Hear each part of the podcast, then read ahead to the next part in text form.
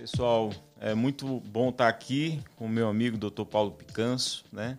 É, a gente está celebrando hoje o dia 25 de outubro, que é o dia do dentista. E numa conversa anterior, Paulo, aqui com a, com a doutora Gracema, eu estava falando exatamente quando eu testemunhei o nascimento da, do curso, da faculdade de vocês, né? E eu estava dizendo o seguinte é, para ela. É, a faculdade, assim, obviamente você tem a realização profissional, né, a abnegação que vocês fazem, fazem muito bem, casam. É, não só o casamento, mas a questão profissional também, um casamento profissional de muito sucesso. Mas eu acho que o alicerce disso é a família de vocês. E eu disse isso para ela, porque vou repetir aqui, né, para quem não sabe, ela me permitiu que eu falasse, você também. É, uma preocupação imensa. Vocês têm dois filhos com deficiência né? Você tem dois filhos autistas e a Gracinha me dizia, nos dizia a mim e a Beatriz, é, olha, eu me preocupo muito com o futuro dos nossos filhos, porque eu estou aqui hoje, mas um dia eu não vou estar, né? E nós pais, a gente sempre quer, obviamente, pela ordem natural, a gente quer saber que nossos filhos vão continuar, a gente vai ter que ir antes que eles. É, e isso eu acho muito legal, cara. Então eu queria, além de, de dar os parabéns, é, do prazer de estar conversando contigo aqui de novo, eu queria que você falasse um pouco sobre isso, um pouco sobre a faculdade, né? Porque a Paulo Picança é uma, é uma inspiração para muitos jovens é, da área de saúde, não apenas odontólogos, mas principalmente porque nasceu é, exatamente da, da odontologia.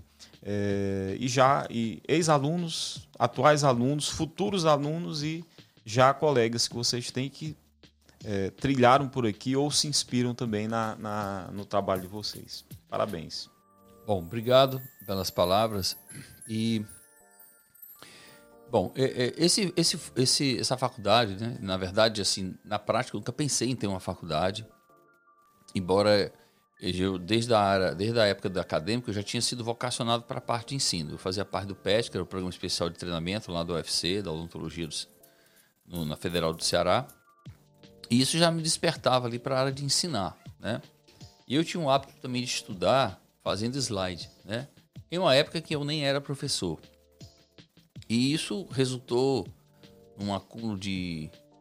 Hoje eu tenho 40 módulos preparados numa especialização, uma pós-graduação que eu dou na área de ortodontia, e com a média de 2 mil slides por módulo. Então isso dá 80 mil slides né, prontos, com casos clínicos, na maior parte deles, e parte científica também. Então, assim, para mim sempre foi uma coisa tranquila, eu sempre me diverti, de certa forma, trabalhando e estudando, né? Você testemunhou parte disso, nós somos vizinhos, né? Do quanto que o meu tempo era ocupado com isso, né? Eu me lembro que na época você fazia atletismo, eu gosto também de esporte, mas eu, de certa forma, renunciava, né? Aqueles momentos ali, o, em termos de saúde nem é o correto estar aqui não estou fazendo apologia a isso, mas assim, era fato que eu renunciava, consumido por aquela vontade de aprender e de também ensinar, né? Então, a Faculdade Paulo Picanço, ela é fruto de um casal dentista que tem hoje um filho, né, autista, se formando em odontologia com, com todo o apoio em que a faculdade aprendeu, né, a, a, a, fazer essa parte da inclusão cognitiva, então ele foi um professor para gente, né? Não é o único estudante que requer isso, e, mas para gente isso é uma coisa que na verdade já veio para minha vida antes mesmo de virar lei, né? Sim. Porque isso depois se tornou lei e tudo. E dentro dessa perspectiva também de, de, de se pensar no filho, e aí eu digo, ninguém vai fazer um curso melhor do que aquele que faz um curso para o seu filho, né? É eu acho que isso é uma coisa que a faculdade já tem esse compromisso de ter o meu nome e o nome da família lá fora. Tá? Isso é uma coisa que pesa bastante. Não dá para se esconder, né? E não dá para desassociar Quando seu nome está na fachada. a pessoa física da pessoa jurídica. Então, isso já é um grande compromisso.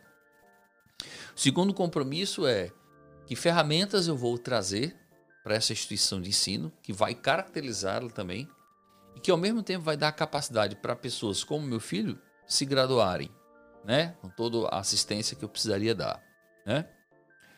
E aí já pensando também num futuro para ele, a gente sabe que a academia é um local que reúne várias condições de desenvolver um trabalho, seja em área de pesquisa, seja em área de docência, seja em prestação de serviço, seja na parte de gestão, né? Porque muitas vezes você faz um curso na área de saúde, mas isso vai te auxiliar e você vai trabalhar muito na gestão, que é o caso que a Gracema faz também, né? Então tudo isso é, remete e aí ele tem um exemplo em casa de uma mãe gestora e de um pai professor, né? E que também começou a vida na, na parte clínica. Então tudo isso para gente foi uma coisa que foi acontecendo. Não, não é fácil e a gente olha para trás e vê o quanto que foi trabalhoso. Mas engraçado, Emerson, que a gente nunca fez isso com essa meta específica. Exatamente, com essa consciência, né? É, e, então, é, agora, de outra, por outro lado, essa antecipação desse compromisso, quer dizer, eu, eu me lembro que com 21 anos eu ficava final de semana na UFC, fazendo aparelho, aprendendo, né? Então, assim, no auge daquela juventude em que os colegas estavam indo para a praia, né? Uhum. Não perdi um final de semana, eu, emend... eu já emendava, né? E isso, de certa forma, fez parte um pouco, porque o desenvolvimento da minha docência dentro da minha instituição, antes de virar faculdade, ela acontecia de sábado e domingo. E eram três finais de semana nesse ritmo por mês. Só folgava um, eu lembro. Era vizinho. É? Então, assim, quantas vezes você se encontrou comigo com mochila nas costas, chegando com roupa né, mais assim, social de quem estava numa sala de aula, de pleno domingo. Né? A Assembleia do condomínio era com o notebook aqui E até hoje é, quando as poucas vezes que eu ainda desço, né? Porque eu acho que eu já dei minha contribuição. Mas enfim. É, as poucas vezes que eu desço, ainda, ainda, tem, ainda carrega esse hábito. Pra você ter ideia daí de onde vem um pouco dessa identidade, né? Eu ando em Guatemi ou em qualquer shopping com a mochila e o computador. Falando sobre isso rapidamente, tecnologia assistiva né? é um direito de pessoas com deficiência é, de todas as pessoas, mas para pessoas com deficiência, as tecnologias assistivas, aí, uma cadeira de rodas é uma tecnologia assistiva. A questão de acessibilidade é, tecnológica também é, um, é outro direito. O que é que tu achas, Paulo, como diretor da faculdade, assim, como isso alavanca a, a inclusão de alunos com deficiência, né? Porque você tem muito mais informação hoje em dia, você tem como é, também dar publicidade, né? É, estamos aqui conversando hoje, tanto o Paulo como eu, somos duas pessoas autistas, diagnosticadas já na fase adulta. Né? E, e, tirar um pouco essa, essa mistificação de que existe, de que é, a pessoa com deficiência ela não vai ter uma funcionalidade social. Claro que vai, desde que você reduza as barreiras. Né? É, e como é que tu vê essa, essa questão da tecnologia, já que eu também sou testemunha disso. Sempre tu foi completamente apaixonado por, e dedicado, né? Até mesmo porque você ali, você consegue ter uma, uma coisa mais sua também. Né? Você está ali imerso naquela realidade. É, o que, que acontece, né? Eu, remetendo a mim mesmo, voltando ali na, na época de escola, eu nunca aprendi nada em sala de aula, né? Engraçado falar isso, porque eu sempre fui muito desatento, talvez, ou agitado, né? Em relação a isso. Em compensação, eu sempre busquei com muito hiperfoco esse aprendizado fora dos muros da sala de aula. E aí, com, com, é, continuando nessa linha do tempo, né? Aí vieram o YouTube e vieram outras ferramentas e que hoje praticamente você substituiu o manual de qualquer equipamento que você compra novo pelo YouTube, um review daquele material aí, né? E isso ampliou muito a nossa capacidade de aprender. Só que, ao mesmo tempo, é, eu sou da época, como você, do protagonismo do professor, né? Então, Sim. quer dizer, é, era plano de ensino naquela época, né? Quer dizer, o que, que você, professor Emerson, vai trazer para a faculdade X para falar sobre o assunto Y. Então, você fazia o seu plano de ensino, né? E ali você botava suas aulas, sua prova, a sua média, como você calcularia quem seria aprovado e reprovado. Bom, só que aí a gente começou a, a ter que pensar sobre esse aspecto já dentro de casa, né? Com, com a experiência dos meninos e a minha própria experiência, como eu estava falando aqui. E aí eu comecei a, utilizar um modelo em 2005 da NIU, é a Universidade de Nova York, onde você tinha as plataformas trazendo o ensino híbrido para 100% do assunto que até então era presencial. A gente tinha algumas coisas assim, tinha muito incipiente, onde você tinha cadeiras presenciais e aí não tinha nada na plataforma e tinha cadeiras online que tinham material assim. Quase 20 anos antes da pandemia, né? Porque a pandemia Isso. foi um pouco divisor de águas para. EAD, né? Porque o que acontece? é, esse, é, é, é, eu acho que esse hiperfoco e essa maneira diferente de ver as coisas, assim, porque aí se vem a criatividade, vem, vem o, o que as pessoas podem chamar como inteligência para isso ou para aquilo, mas assim, é você ter a capacidade de ver a mesma coisa de um jeito diferente. Então, por exemplo, eu me lembro que uma das viagens que eu fiz para a Argentina, eu passei a viagem toda visitando universidades, né? Elas estavam até fechadas, vendo. Então, assim, a minha preocupação quando eu viajo é sempre atribuir alguma coisa relacionada à produção, né? Seja conhecer eletrônicos novos, equipamentos, filmadoras, conhecer processos de ensino. E aí, isso foi concomitante ao que o MEC começou a discutir aqui no Brasil sobre aprendizado. Então aí começou a usar um outro termo, plano de ensino e aprendizado, que são coisas diferentes. E essa diferença, ela não é muito clara, né? Mas, por exemplo, eu agora vou falar de uma coisa, inclusive sexta-feira eu vou estar dando uma palestra aqui, na jornada, sobre inteligência artificial. Então eu vou falar de uma coisa muito moderna, que é a inteligência artificial. Você tem o o Google Bard e o Chat GPT que trazem conteúdo textual, né? Então, a partir daí, houve uma discussão ética também. Quer dizer, eu vou passar um trabalho aqui para o aluno fazer, ele vai fazendo chat, vai apresentar em três segundos e vai levar a nota, né? E eu falei para eles, olha, o professor, quando ele está lá na frente ensinando, ele é uma espécie de chat GPT do passado. Ele traz informação e eu fico sentado ali anotando, né? Então, assim, tanto faz eu copiar o que o professor Hermes me diz e depois ir lá para frente, né, e falar a mesma coisa, ou só copiar e entregar, cópia, né? Ele papel pautado, Sim. né, um, um ditado, né? Professor, repete aí, por favor, o que o senhor disse, né? Escrevi. anoto tudo entrego. Como eu poder olhar também um chat GPT e anotar do chat GPT. Então, até aí é ensino. Né? Ora a máquina está ensinando alguma coisa que eu perguntei, ora a inteligência humana, ora a inteligência artificial. O aprendizado ele começa quando eu, Paulo Picanço, aluno Paulo, aluno Hermes, se coloca nesse papel de agora eu tenho que aprender isso aqui, né? E aí é, é- é- aí é mais criatividade, é mais estratégia. O aprendizado é mais estratégia e criatividade por parte do docente, né? Então eu vou chegar e vou dizer assim, olha pessoal, e aí o que que mudou, né? Que é bacana. Antes eu falava assim, ó, você vai fazer, por exemplo, um, um trabalho sobre acessibilidade. Professor, mas é um curso de odontologia. Nós não estudamos urbanismo nem arquitetura, né? Tampouco direito, não interessa.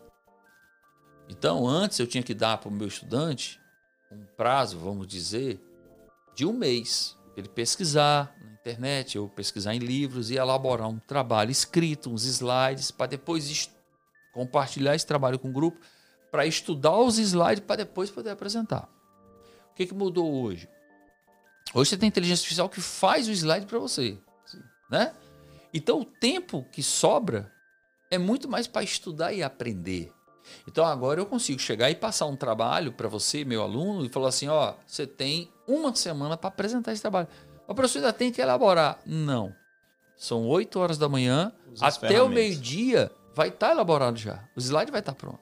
Claro que você vai mudar uma coisa ali, outra aqui, claro, vai complementar, é natural. Mas o tempo que agora sobrou é para aprender.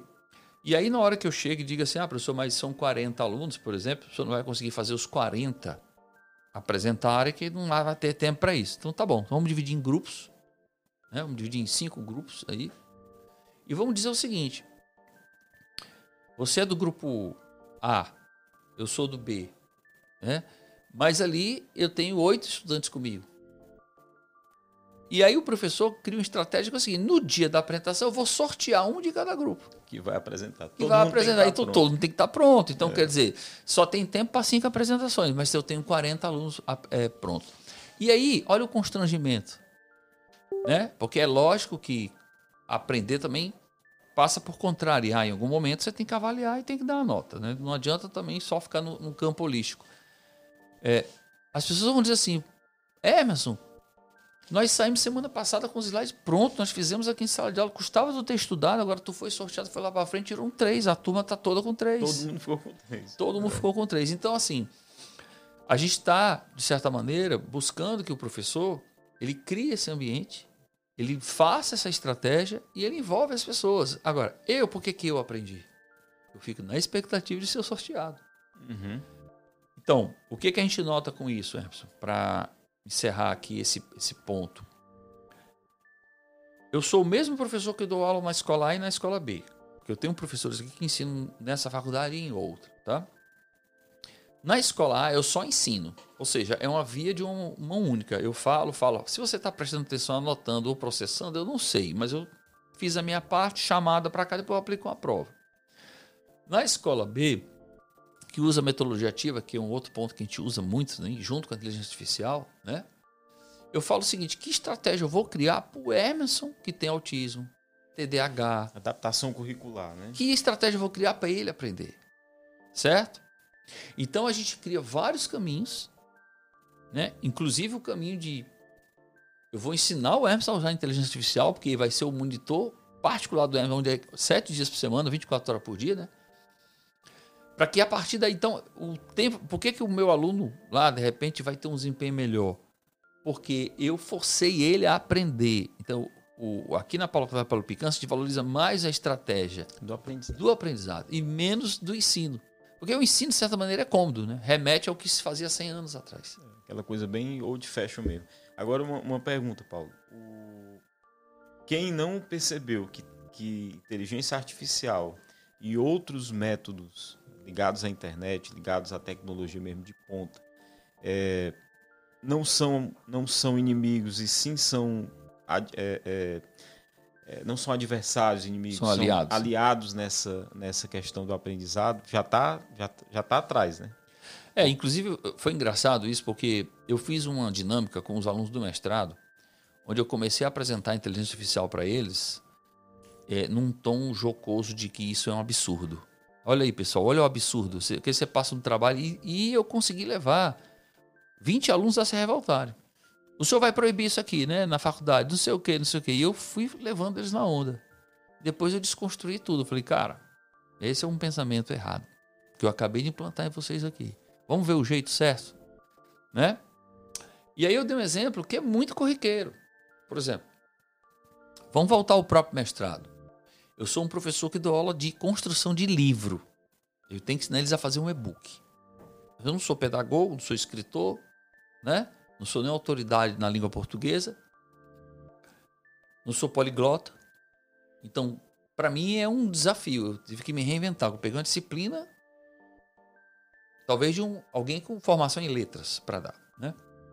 E eu falei para eles assim, pessoal, vamos lá. Nós vamos apresentar os projetos primeiro de cada e-book. A minha área que eu domino é ortodontia, você uhum. sabe. Mas lá eu tenho alunos do implante, da endodontia, que é de canal, da cirurgia, que eu não tenho autoridade de conteúdo para julgar o livro deles. Né? Só que na aula de projeto, mas para isso eu peço que o professor orientador ele me emita um documento dizendo que está de acordo com o conteúdo ali pré-estabelecido. E aí eu falei para eles, agora nós vamos fazer o seguinte, se eu tenho 40 alunos na sala de aula para fazer um, apresentar um projeto, eles minam o professor. Exemplo. Professor Emerson, eu não sei fazer isso aqui. Como é que faz? Aí você quebra a cabeça, quebra, faz, acabou de construir. Próximo. No final uhum. do dia você está quebrado. É, é a mesma coisa. E você tem que levar 80% do trabalho para casa para pensar o que, que eu vou pensar no projeto desse aluno que fez. E eles fazem, às vezes, de um jeito que não dá, não dá nem para você deixar ele lá na frente apresentar, que vai ser um um fiasco, né? Então acaba que sobrecarrega o docente. Sim. Eu tenho que pensar, olha, fulano, embora não seja a minha área, por exemplo, você quer escrever sobre cirurgia, mas não se escreve um livro de cirurgia assim, você tem que primeiro apresentar e tal. Tudo isso a inteligência artificial já trouxe. Então eu falei para ele, agora, e eles estavam escrevendo o livro comigo. Só que no início que eles estavam escrevendo, eles fizeram tudo de cabeça. Eu falei, agora nós vamos fazer o seguinte: coloque aí o, o prompt, né, que é o comando. Coloque aí estabeleça um roteiro de um e-book sobre o tema X, né, o tema deles, né, como se é, voltado para o público-alvo de alunos de odontologia, de graduação em odontologia, e que tenha é, assunto suficiente para no mínimo de 30 páginas. Eles colocaram esse comando do jeito que eu falei. Todo mundo colocou. Na hora que eles deram um enter, o queixo deles caíram. Por quê? Porque eles viram que ali, em 15, 20 segundos, surgiu um roteiro muito bem feito. Eu não vou dar nota 10, não, mas merece um 9, certo? Muito bem feito sobre temas que deveriam ser abordados. Inclusive eles. Puxa, isso aqui eu não falei do meu livro, eu acho que cabe falar. Eu falei, vocês viram agora? O professor ficou mais aliviado, que sou eu. Agora eu posso chegar e dizer assim, Emerson, você achou em 20 segundos? Pois então eu vou dar aqui mais uma hora para você tratar isso porque na outra semana, né? Eu já quero a apresentação disso aqui. Então, Feito. em uma semana, e são 40 alunos. Então, se você, a gente é conceituado pelo pior aluno que a gente forma. Então, se você pensar no pior aluno, e, e eu digo sempre que toda, todo grupo tem 10% que é elite, 80% que é massa e 10% que é o contrário da elite, não quer nada. Mas que você pegar os 10% piores, desempenho acadêmico pior, com a inteligência artificial, ele consegue lá na frente apresentar uma coisa que seja decente, ou seja, você não vai passar vergonha. Entendeu? E até porque é um caminho sem volta, né? É um caminho daqui, sem volta. Daqui pra frente. E aí eu falei para eles, então, aí, logicamente, vem aquela discussão ética, mas professor, é, não foi ele que fez, mas ele está elaborando tópicos, pessoal.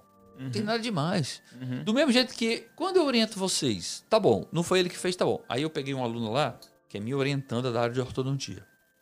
Ele falou, ah, me diga uma coisa aqui. Quantos tópicos tem seu livro?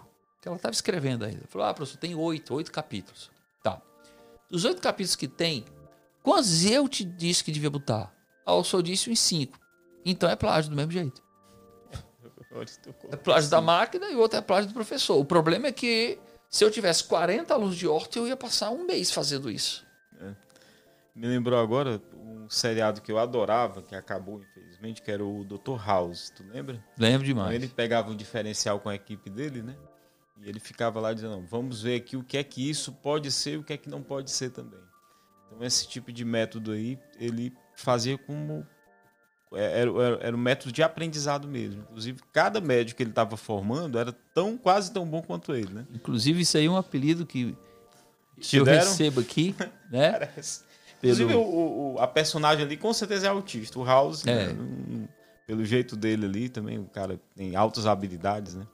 Mas fala um pouco mais da, da faculdade, Paulo, de 2005 para cá, a questão que você estava desenvolvendo. É, veio o EAD, né? Você já, já tinha largado na frente e hoje. Então, isso aí foi uma coisa. É, as coisas acontecem, né, de forma natural. Para mim, pelo menos eu, eu, vejo essa naturalidade, porque olha que interessante. Eu trabalhei o ensino. Na verdade, eu dou aula desde 99, né? Desde 94. Eu fui professor da Federal em 94, recém-formado.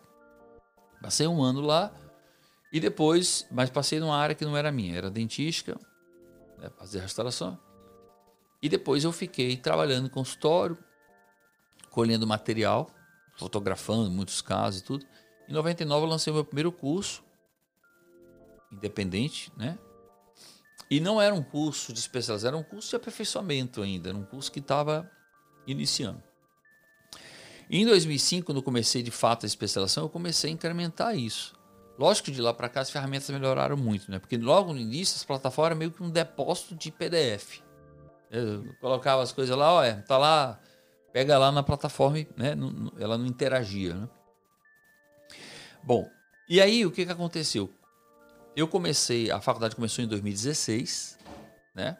E eu já trazia essa bagagem de ensino. E aí, a disciplina de ortodontia ela é dada no sétimo semestre da faculdade. Então eu passei um tempo ainda é, até que chegasse a disciplina que eu pudesse. Antes era clínica.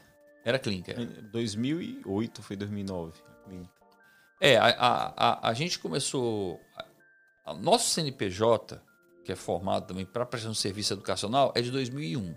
Né? Mas aqui eu acho que foi 2008. É, 2001. Aqui a construção começou em 2004. Tá. tá porque antes estava na, na Coronel Linhares em salas alugadas. Né? E aí, essa trajetória foi uma trajetória de muito trabalho, como você sabe, mas do ponto de vista da, da, da, dos felizes acasos né, da vida, eh, quando eu comecei a adotar isso, isso não era muito bem compreendido, né? nem pelos próprios alunos. Total. Mas eles começavam assim, professor, por onde eu estudo? Eu falei, você estuda pelo que está na plataforma. Parece que é um século atrás, né? Tu não tem essa impressão. Às vezes a tecnologia avançou de uma maneira tão férica Sim. que você olha assim, 20 anos e diz, cara, eu não acredito que há 20 anos era desse nível. Não tinha nem iPhone ainda. É. Não tinha nem iPhone. E, e a tendência é a velocidade aumentar cada vez mais, né? Então, assim. Aí, você sabe que eu tenho esse lado militar que é disciplinador. Quando foi em 2017, né? Eu implementei a, a, é, a plataforma dentro da graduação, que até então estava na pós, né? E implementei calado como projeto piloto e implementei numa disciplina minha aqui. E aí eu, eu estudei metodologia ativa e tal. E eu cheguei aos professores e falei assim, acho que isso era 2018, ó, todo mundo vai ter que fazer em 100% de disciplina. E aí eu tive uma preocupação. Se eu só falasse que tinha que fazer, aí ia começar. Ah, professor, de repente tem que trazer um especialista de São Paulo, ele veio uma vez, é muita coisa. E eu falei, sabe essa história? Então eu vou fazer primeiro, como eu fiz, e eu vou chegar lá e falar assim, eu fiz, já está pronto, é isso aqui que tem que fazer. E eu vou ensinar vocês como fazer. Então não tinha desculpa. Como é que você vai falar pro dono, diretor, que, que já fazer. fez, que não dá para fazer, é. se, se, o diretor é que vai te ensinar e que vai te orientar. Eu né? realizei. E aí eu tive uma colaboração dos professores, né, que me surpreendeu. Eles vestiram a camisa mesmo. E isso também foi muito bom para os estudantes, porque a gente começou a disciplinar os estudantes. Tipo, ah, eu não quero pegar a plataforma. Infelizmente, você vai ficar com zero, porque você tem que postar na plataforma. Porque até então ficava aquelas coisas. Vou mandar para o senhor, mandei para o e-mail, mandei pelo WhatsApp. É aquela bagunça que você, pô, né? E aí, eu falei para eles assim, ó, eu dou seis meses. Quem não fizer, tá fora. É impessoal. Certo? Será uma demissão política da, impessoal. Da, da né? E assim foi feito. Né? Uns melhores, outros com menos habilidade, nem tanto, mas assim, eu tenho a paciência também. Eu acredito que se eu tenho uma instituição de ensino e não acreditar na educação, não adianta. Então, é, educação é você acreditar que o outro pode fazer melhor amanhã do que faz hoje, né? Desde que ele tenha vontade para isso. É o que eu falo muito para meu filho, né? É, que essas barreiras aí, elas, elas podem continuar do mesmo tamanho, mas você que tem que crescer para passar por elas de uma forma mais fácil. E aí o que aconteceu? Aí veio a pandemia. Só que quando veio a pandemia, Hermes, eu, eu, tirando a prática, é lógico que a prática foi cancelada, né? que na área de saúde não tem como você formar é. só com teórica, mas assim, tudo que dependia né, da plataforma funcionou hiper bem. E aí foi onde eu tive que aprender outra coisa que até então eu não fazia, que era transmissão ao vivo, streaming, né? Eu não tinha muita experiência com streaming. Porque meus vídeos eram gravados. Sim. Então, eu gravava e depois postava, editava. Então eu já tinha experiência com, com edição de vídeo, tinha experiência com gravação, tinha bons equipamentos, inclusive, mas eu não tinha experiência com streaming. Né? E aí eu comecei a estudar muito isso. E, e a gente começou a adotar isso também na pós, porque a pós-graduação parou também. E é uma coisa que eu digo muito para meus filhos, cara. Uma coisa que faz você crescer é você não ter opção. É? A cidade também. Então, você quer ser o melhor né? médico da cidade? Eu, eu, essa frase não é minha. É de, se não me engano, de Paulo Coelho. O vencedor está só. Você tem que estar sozinho. Porque se você é o único médico da cidade e aparecer um atropelamento, você não vai. Ah, vou mandar para fulano. Que fulano? Uhum. Tá? Então eu me coloquei à frente. Eu tive essa liderança, mas também tive esse desafio. Eu vou me colocar à frente. Eu vou fazer uma coisa que ninguém está fazendo. Aí eu virei essa autoridade. Eu não tinha quem recorrer. Só que aí nessa questão do streaming, comecei a estudar e tudo e fui adaptando isso. Como que eu vou fazer isso, né, para a instituição?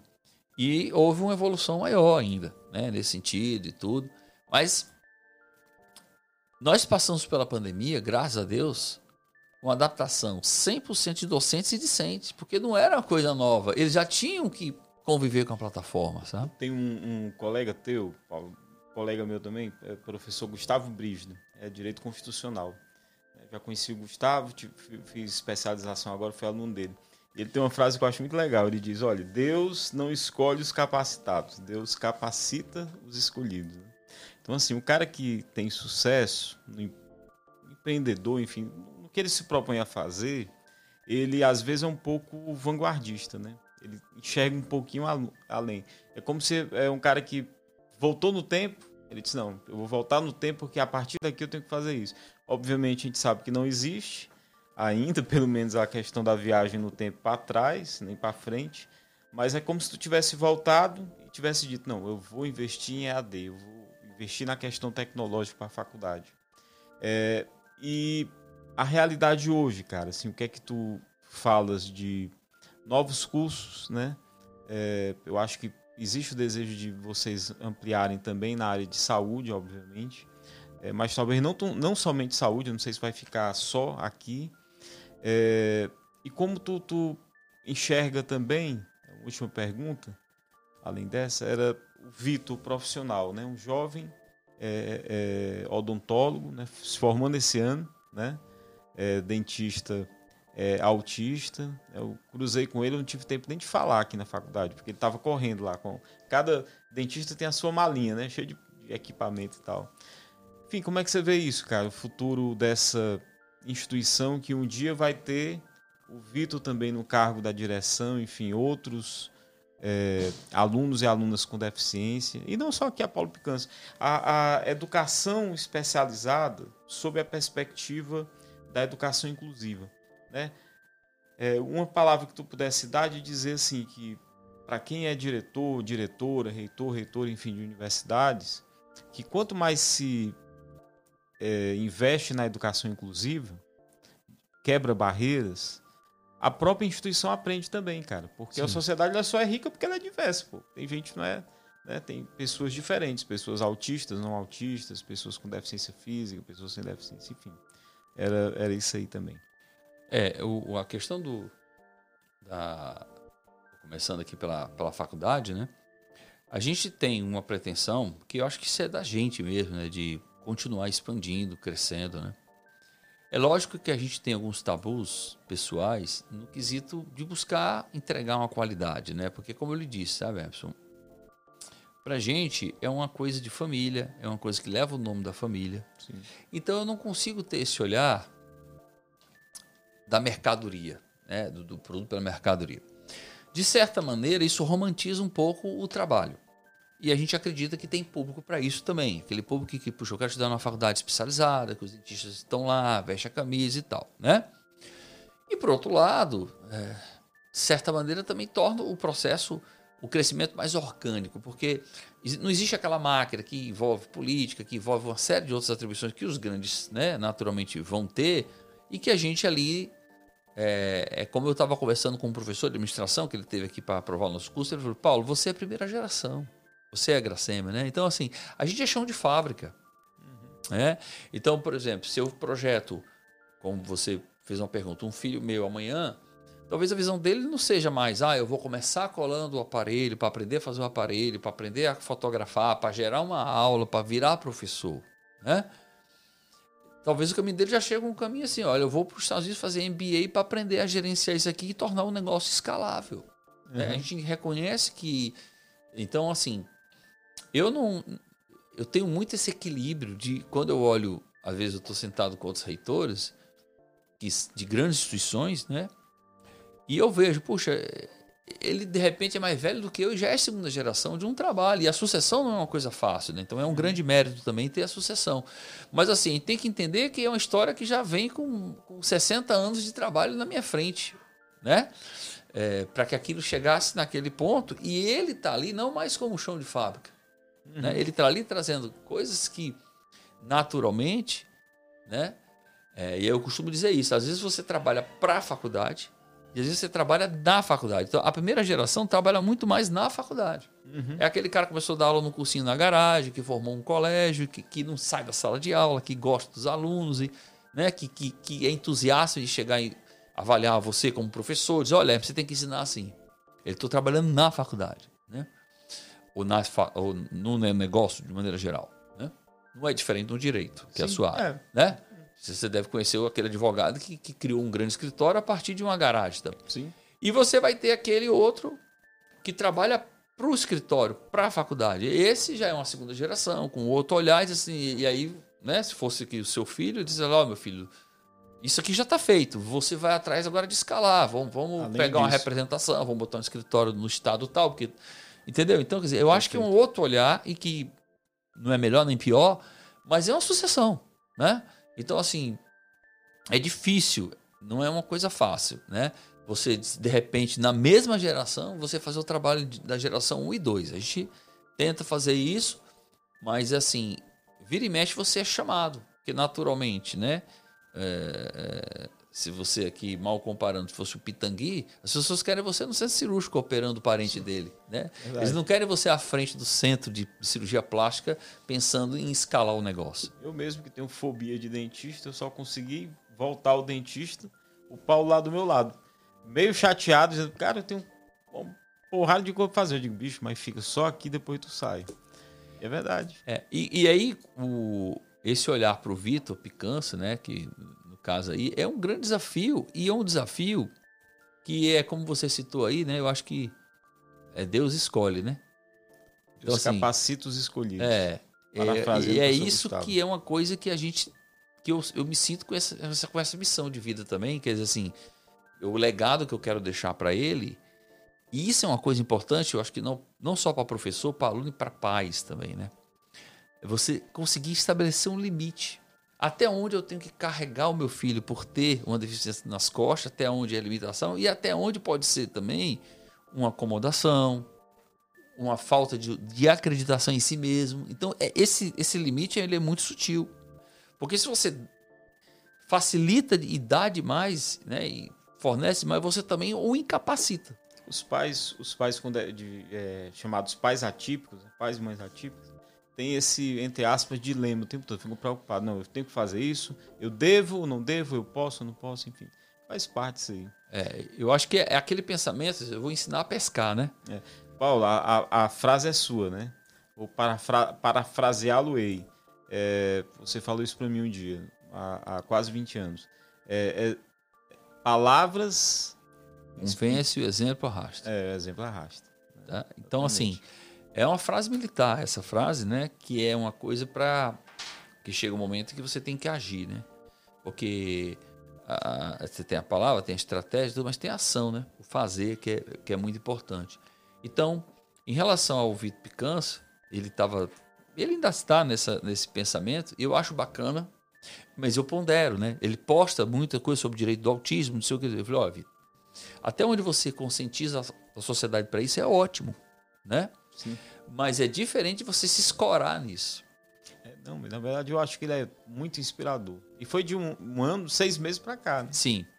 Porque eu sempre trabalhei isso com ele, sabe? Assim, eu sempre, com muita, muita naturalidade, eu sempre trabalhei isso com ele. Porque assim, é melhor eu me apresentar como alguém que tem um, um, um, um TEA, né? um transtorno uhum. do espectro autista, e as pessoas lerem sobre isso do que as pessoas me, me rotularem como chato, esquisito, inconveniente, sei lá o quê, né? É, porque a sociedade é capacitista é. ainda. Né? Então eu acho assim que, que, do mesmo jeito que o, o, o Steve Jobs capacitou, educou, melhor dizendo assim, o consumidor a consumir o iPhone, porque vamos lembrar que antes era o BlackBerry, né? cheio de botão, sim, né? Sim, sim.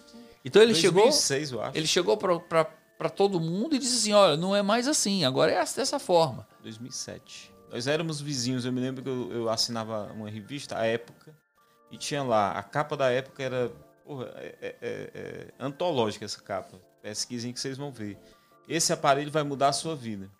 E eu, louco por tecnologia, eu olhei assim e digo, não, nem eu comprei. Eu digo, não. E hoje em dia é o que é. É, é o que é.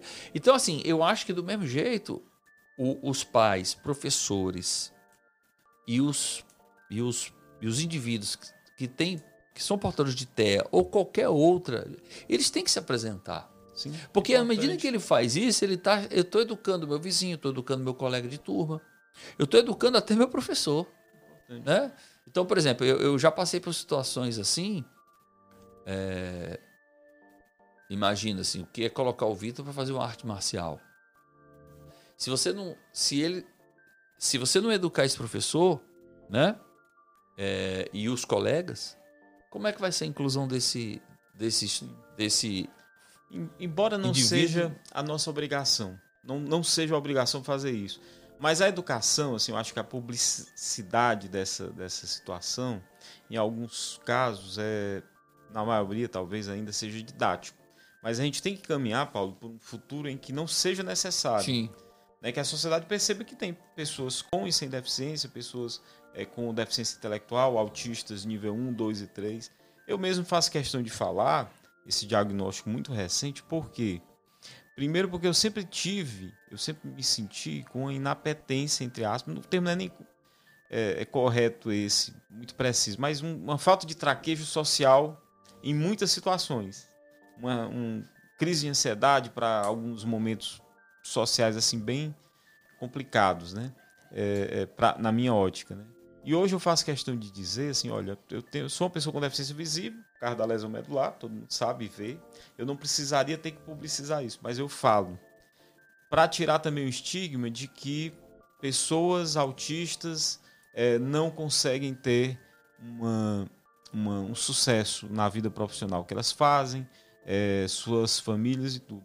E para chamar a responsabilidade da sociedade para compreender isso. Que elas têm que, que quebrar essas barreiras e incluir e aceitar a inclusão de, de, de profissionais com autismo, profissionais com deficiência física, enfim.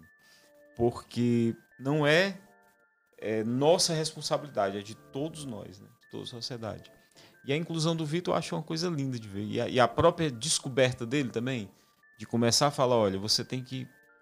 É, vários stories que ele faz né, no perfil dele. É, autismo é isso, comporte-se dessa maneira e tal.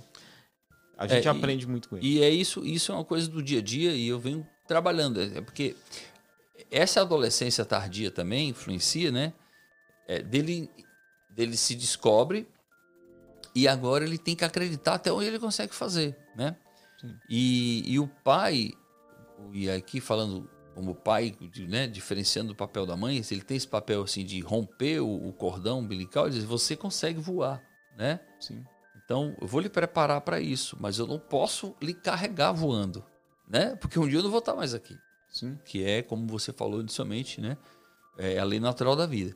Então, eu acho que eu às vezes eu coloco quando ele se chateia comigo, né?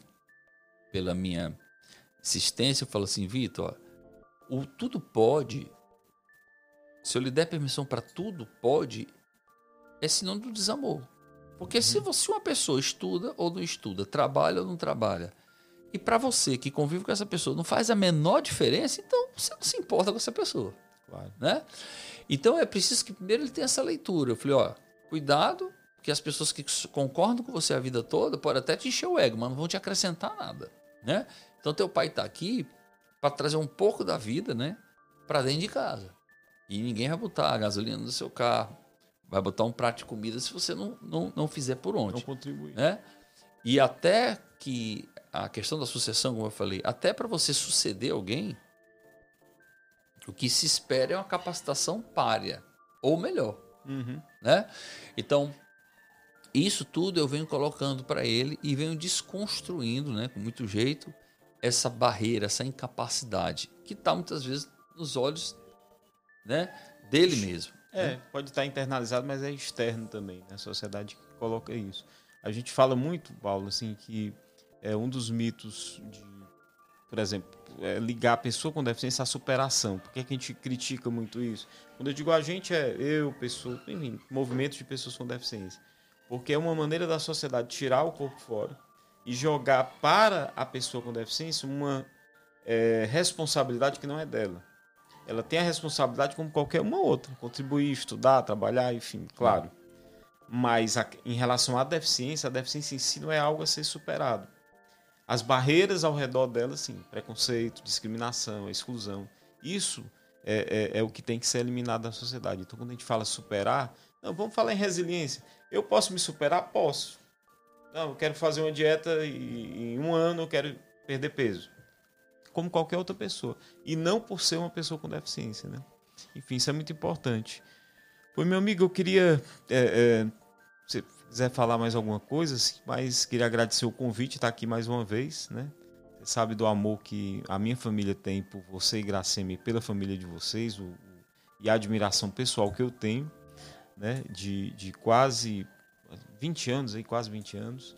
É, e parabenizar o sucesso da, da faculdade, cara. Eu sou muito fã da Paulo Picanso, principalmente pelo, pelo histórico de, de amor e histórico familiar que vocês têm, né? E é uma faculdade hoje que se prepara para a educação inclusiva, quer fazer cada vez mais. Não só a, a, arquitetonicamente falando, ambientalmente falando, são as acessibilidades mais comezinhas, mais comuns, que a gente sabe. Mas atitudinal, né? Você ter uma faculdade que sabe que se chegar um aluno uma, uma aluna autista ou com deficiência, ela vai ser realmente acolhida e incluída. E valeu. Parabéns e obrigado é, pelo seu dia obrigado também. Obrigado aí pelos comparecimentos, suas palavras. E estamos aqui trabalhando todo dia para que a gente possa fazer mais e melhor, né? Para a formação desses jovens aí que amanhã vão estar aqui, né? Conduzindo nosso país, conduzindo nossa cidade e buscando realmente mais justiça social, mais inclusão e mais educação, né? Porque eu acho que só assim a gente vai ter um, uma vida melhor. Um país melhor, né? E um país melhor. Amém. Que assim seja. Valeu, Paulo.